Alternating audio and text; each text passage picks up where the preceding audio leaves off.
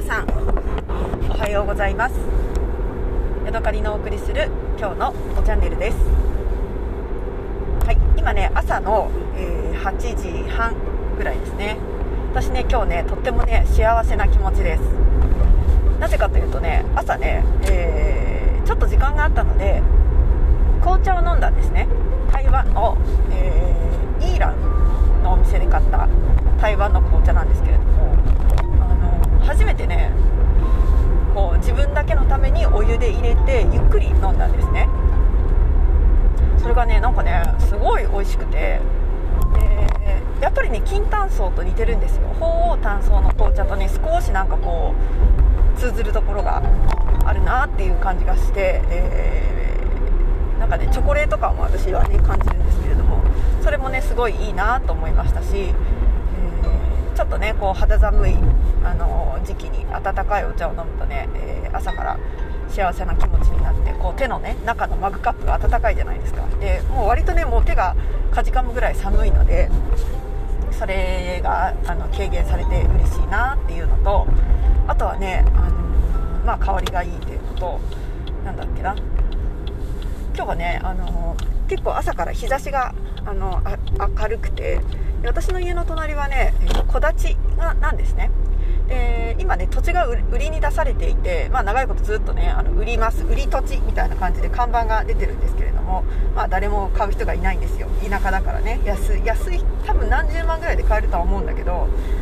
えー、なかなかここ引っ越してくる人はいないわけなんですがそこにねもう何十年も経ってるから木がねポツポツポツっと生えています。でねその木にはねリスが住んでいてリスがねこう駆け下りていくところが見えたりするんですけれども、えー、だいぶね最近もう紅葉が終わって、えー、ていうのかな寂しげな林になってはいるんですが下にねたくさんの落ち葉が敷き詰められていてそこにね朝日が当たってでね最近もう寒いから、えー、私の団地温泉がこう出る団地なんですけれども何ていうのかな道路の脇に両脇に溝があるじゃないですか。そこにねあの温泉がこう排水されてるんですね。でそこのそこからねあの溝から湯気がねふわふわふわっと上がっていてああそっか温泉団地なんだっていうのをねこう見ても分かるんですよ。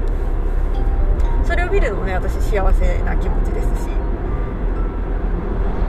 最近ね私の家の近くはなんかねあの家を建てるのか倉庫を建てるのかなんかよくわかんないけど整地をしてるところがあってそこのね整地されてこう土が出たところにね鳥がやってきていてなんか虫をこうついばんでるようなそんな風景も出たりして、えー、15分ぐらいねあのキッチンのところに立ちながら、え、温かいマグカップを飲んでそしてねあの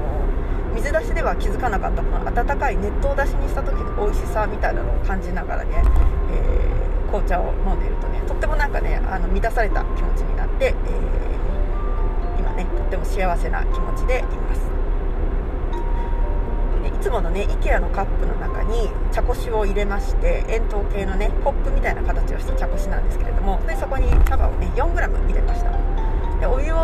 50cc ぐらい注いで3分間待ってね飲んでわあ美味しいなってなってで半分ぐらい飲んだところに、えー、今度はね牛乳を注いで、え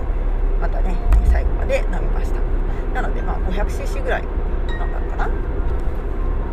ん、でね朝はね、えーと、その他にお芋の切れ端を食べたのとそれからね、えー、最近夫がねよくあの小さなサバとかねアジとかイワシをね釣ってくるんですよ。でこの前はね釣りに行った時に大量のね小さい小サバをね隣のおじさんがくれたと言ってねこんなにくれて困ったって言ってブーブー言いながらなんですけれども全部ね茹でて、えー、まあ、煮干しみたいな感じでねあの網に入れて干してるんですね。で今ね我が家にはその今煮干し作り中のものとその前回その前の時に作ったねもうカチカチになったイワシみたいなのをね、えー、売られています。あのありましてでそれをねあのちょっとずつ食べながら、えー、朝ごはんにねしてきました。で最初ねそのねなんか手作り煮干しみたいなやつがね私はちょっとねなんかこう敬遠してたんですよ。美味しいのかなみたいな感じがして。なんですけれども、えー、食べ出すとね結構ちゃんと塩気があって、あのー、親指ぐらいの太さなのかな？だからね骨とかもバリバリしてて大変なんですけれどもなんか噛んでるのね、あのー、妙な美味しさがあって、えー、ちょっとね、あの見つけるとこうパクパク食べてしまうっていうようなねそんな、え手作り煮干しをいただいています。今日は芋とそれから、えー紅茶台湾のね美味しい紅茶とそれからお芋をね食べて出勤してきました。で今日はね夕方仕事が6時までだったかな。なので家に帰ってきてからね何をご飯作ろうかなと思って昨日のうちにね、えー、今夜作るものもね下ごしらえを珍しくしました。でね何を作るかというとねこれもまた珍しく私はね、え、生まれて何回目か分かんないんだけどコロッケをね作ったんですよ。昨日はね、え近所のスーパーマーケットに買い物に行ったら、えー、1袋ね198円で大きなねお芋が売られていました。家に帰ってね測ってみたらね、えー、約1 k g 弱ぐらいありましたね。でそれをみんな茹でてそれからじゃがい、えーと、茹でて潰して、から玉ねぎをね、えみじん切りにしたものを、え炒めてよく炒めたものとそれから、えー、人参をこう角切りにしたものも茹でてね。で、えー、それを一緒に丸めてで玉小麦粉をはたいて卵液をつけてでね、え、パン粉をつけてっていうのをね20個くらい作ったのかな。1人でどんだけ食べるんだよっていう感じですけどまあまあ別に1日で食べようとは思ってないのでね。でこの、えーと、しばらく23回前に話したサルサメヒコをねもう1回作りました。えー、ピーマンもね買ってきたのでちゃんとピーマンと玉ねぎとトマトの、えー、みじん切り。でそこにね大量のシャンツァイを混ぜて、えー、レモン汁をかけてでね0.8%の塩分も入れたのかな？って感じでね、えちゃんとしたあの私のできる限りのサルサメヒコを作って、えコロッケにはねこれをかけたらいいんじゃないかということでね、えそれも準備して、え家に帰ってきたらねあとは油を熱して、え揚げるだけの状態にしてね、え準備してきました。でその他にね私の好きなね、えー、鶏肉のねあのー、鶏胸肉の揚げ物もフライできるように用意をしてきたので今日はね帰ったら、えー、美味しい揚げ物をねフライを食べれると思ってね、えー、なんだか嬉しい気持ちでいます。はい。でねあとはね大量の鮮キャベツも用意しました。ちなみにねこの鮮キャベツっていう呼び方なんですけれども私の家というかね、えー、私は岐阜出身なんですけれどもでね母はね長野県の出身なんですね。で父親は岐阜県の出身です。で、えー、生まれも育ちも岐阜県内なんですけれどもずっとねあのキャベツのこう細切りにしたまあ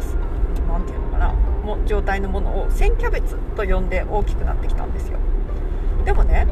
私今あの北海道の、えレストランで働いているんですけれどもそのねレストランではねその細切りにしたキャベツのことをコールスローって呼ぶんですよね。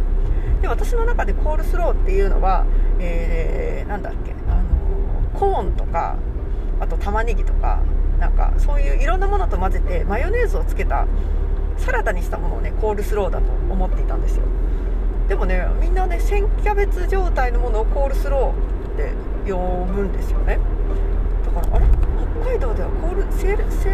キャベツのことをコールスローっていうのかなと思ってね最近ねちょっとね頭がハテナになっています。まああの取り立てて聞いたことはないのでねあのよくわかんないです、ー、コールスローって言うんだみたいなねそんな、えー、気持ちがしています。そんなところかな。そうそう。でね今夜はポテトとそれからチキンフライそしてコールスローまたは千キャベツに、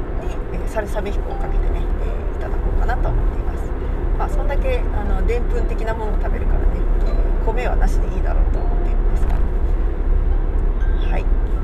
とね。もう一つ今朝作ったご飯についてお話しします。今朝はね、えーと、夫が昨日ね夜遅く帰ってきたんですよ。夜勤ななんていうのかな早めの夜勤みたいな感じで夜中のね2時か3時ぐらいに帰ってくるシフトがあるんですね。で帰ってきてから、まあ、ちょっとダイエット中ってこともあって夫はそんなにめったにあの家で何か食べてから寝るってことはないんですけれども、ただね朝起きてから私が夜帰ってくるまでに朝ごはんと夜ご飯をね2回ご飯があるのでそれにね何を作ったらいいかなっていうのは私はよくなんか、あの考えているんですね。で昨日はね、あのフランスパンを焼いたのでじゃあこれを薄切りにしてサンドイッチにしようということで、えー、今朝はねサンドイッチを作ってきました。まずね一生懸命その硬いねフランスパンフランスパン食パンみたいなものを、えー、薄く切りまして10枚切りぐらいの厚さですね。でそれから、えーとね、大きな卵焼きを焼きました、えー、卵焼きを3つあ違う違う卵を3つ溶いてそこに牛乳をちゃっと入れて、え、マヨネーズをチルッと出してでそれに対して、え、1.2%の塩を入れて、え攪拌して、え大きなね、あの卵焼きを焼きました。いや私はねあんまりね卵焼きを上手に焼けないのであのだし巻きみたいにこう上手に巻くんじゃなくて、えー、2 6センチかな？のフライパンに油をひいてでそこに卵焼きをジャッと、えー、全部入れてであとはねこうちょっとそこを何ていうのかな？固まったところから崩してそこにまだトロトロの卵液がいくような感じでこうかき混ぜながら焼きましてで半折りぐらいにしてでそれをね半分に切ったものを、えー、1枚ずつね食パンにのせてでその上に、鮮キャベツですね。あのコールスローを大量にのせてで、えー、ケチャップをチャーッと混ぜてで、え上からねもう1枚のパンで重ねるっていう感じで今日は、えサンドイッチを作りました。結構ねボリュームがありましたでそれをね2組2セット作って朝ごはん用と昼ごはん用ということで置いておきました。えー、美味しく食べてくれるといいなと思っています。で大体ね私の夫はね、あのー、何でもそんなに嫌がらずに食べてくれます。この前ねあのクレームが来たのは親子丼でした。で樋口直哉さんっていう人のね、えー、親子丼の作り方を真似して一生懸命作ったんですよ。私なりにね。で、えー、タレもねその書いてある大さじ1がどうのこうのみたいなやつも全部守ってね作ってみたんですけど夫にはね甘か甘すぎたみたいで途中でねギブアップしました。もうこれ以上は食べられない。悪いけど残りを食べてくれと言われてねへえと思って。私はねあのちょっと嫌だなと思いながら食べたんですよね。まあでもそのそれを作っちゃった、ね、こんなに甘いと思わなかったのでね、えー、なんかいろいろ残念な気持ちになったんですけれどもそんなね、えーあったんですが大体ね夫はそんなにあの文句も言わず何でも「はあ」って食べてくれるので、えー、私はねとっても助かっています、え、今ね私自分のレストランで、あの、よくまかないをねまあ10日に1回ぐらいかな。月に23回作る役目が回ってくるんですけれども。自分ではね本当に美味しいかなこれ大丈夫かなってすごい毎回心配になるんですよ。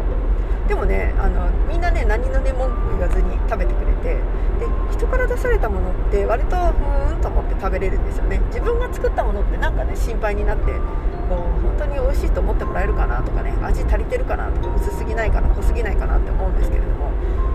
ったら濃いであ濃いなと思って食べるし薄かったら薄かったであ薄いなみたいな感じで食べるのでなんかねそんなに出されたものに対してねあのそんなに文句を言う人っていないのかななんていうことをね最近考えるようになりました。でね逆にね私もし自分の家だったらもうかなり長いことね自分で自分のご飯を家で作っているので自分の食べたいものを作るんですよね。だからねあの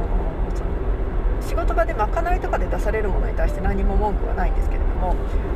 家でねなんか自分の好きなものを好きなように作って食べれるっていうこの楽しさを日々ねあの感じているのでなんかねこの楽しみがなくなったら嫌だなみたいなね気が最近はしています。私の夫はねあの料理はできるんだけれども、まあ、あまりこう好きじゃないし面倒くさいからやりたくないっていう感じなんですね。でも、うん、でもじゃないな。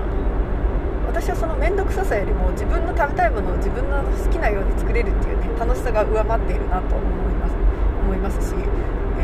面倒、くさいからなんかその出されたものを文句言わずに食べるっていうのもねなんかねあのえ本当にそれで満足なの？私が私の好きなものを好きなように作ってるのにあなたはそれでいいのかい？みたいなねそんななんか微妙な心配をしてしまうんですよね。例えばねあのアジ1つにとってみても、開きを食べるのか塩焼きにするのかお刺身にするのか、えー、豆味だったら南蛮漬けみたいにするのかっていうのにいろんなこうアイデアがあるじゃないですか。で私ねその他の人のアイデアで作ったものをね別になんかその自分のこう食べたいタイミングじゃなかったらなんか嫌だなって思っちゃうんですよね。私が例えば大きなホッケを買ってきて私は塩焼きで食べようと思っているのに夫が煮物にするってなったらなんか嫌だなって思っちゃうと思うんですよ。だから何と言われるとあれなんだけど自炊は楽しいなっていう 話ですね。でもね思ってみたら私親に出されてたものってそんなにいつも別に文句なく「はいごちそうさま」っていつも何でも食べていたのでやっぱり出されることに慣れてしまうとそこは気にならなくなるのかな。どうなんだろう。その自分で作ることの面倒くささと